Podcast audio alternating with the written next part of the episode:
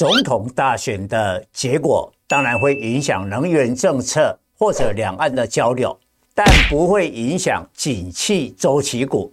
你看面板双虎、友达、群创股价压在这个地方，但是今天我们提供一个重要的线型，它可能会出现月 K 连三红。从去年十一月份到现在的一月，目前是三红的状态。上一次在二零二零年，就是疫情发生的那一年，六月到八月月 K 轮连三红，请大家特别注意。从三红之后再涨，有达两百四十趴，情创两百五十七趴，这么大的涨幅，当然要注意。各位粉丝朋友，大家好，我是蔡明彰，现在是礼拜四盘后的分析。呃，明天就是选举倒数的一天，那今天的这个大盘呢，第一个，我认为是国际股市帮的忙。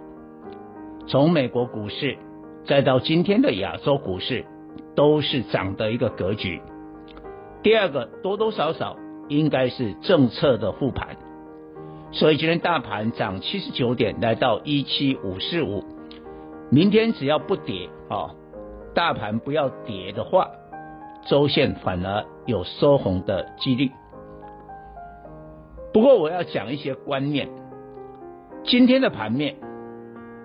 第一种的股票比较强的是 AI，我认为可能是辉达连续三天的创下新的天价，带动了广达、伟创还有技嘉这些 AI 伺服器。那第二个比较强的股票是 IP，还有一些中小型股。我认为哈，理性的法人不会在选举投票之前去赌一把。有的人讲。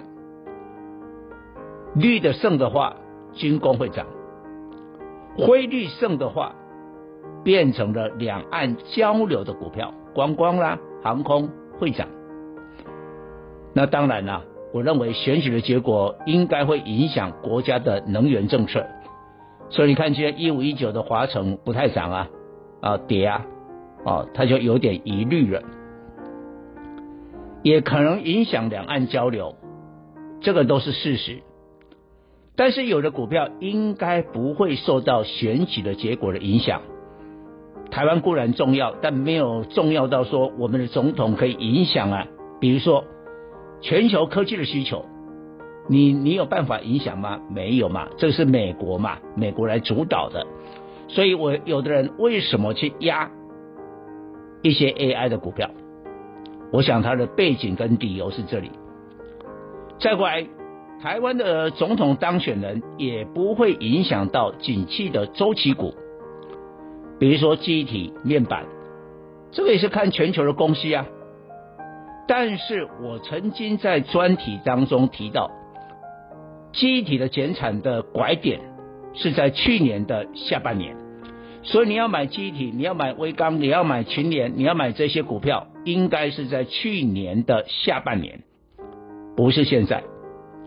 所以你看，十二月营收公布之后，有一点利多出尽了。今天大部分的机体是跌的，所以我讲过了，资金会跑到面，而且今天我提供非常重要的技术资料，像景气周期股以面板来说，假如它的月 K 就是月线哦，连三红的话，通常都是拐点的信号。后面都有一个大波段的行情。我们先讲友达、群创，到目前从去年的十一月份到现在，不是二零二四的一月吗？假如今，当然它选前的股价是压抑的哦。今天友达是跌零点零五，来到十八点三；群创只有涨零点一五，来到十四点七五。选前刻意被压抑，那说不定选后就大涨哦。但是你来看一下，维持目前的价位，友达、群创、面板双虎一月份的月 K 会收红，所以会连三红。那上一次的连三红的记录，我们把它找出来了。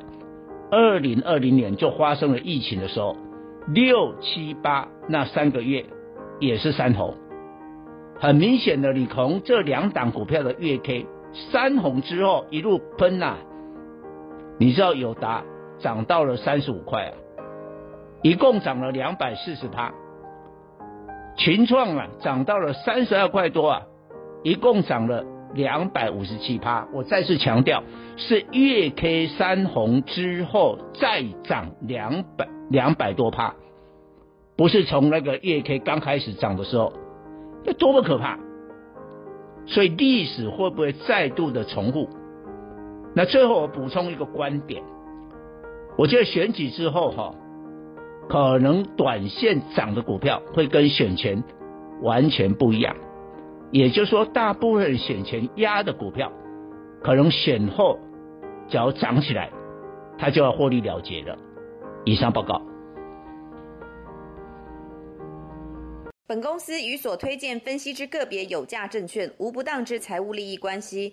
本节目资料仅供参考，投资人应独立判断、审慎评估并自负投资风险。